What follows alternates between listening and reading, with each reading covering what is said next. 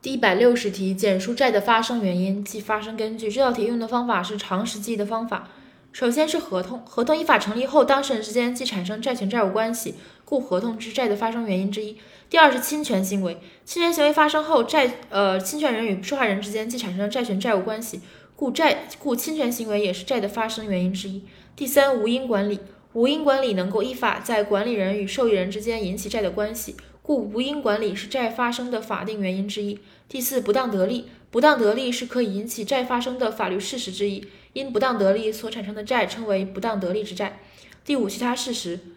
除上述发生债的发生原因之外，根据各国或地区法律规定，有单方允诺、有缔约过失、有遗赠，这些都可以形成为债的发生原因。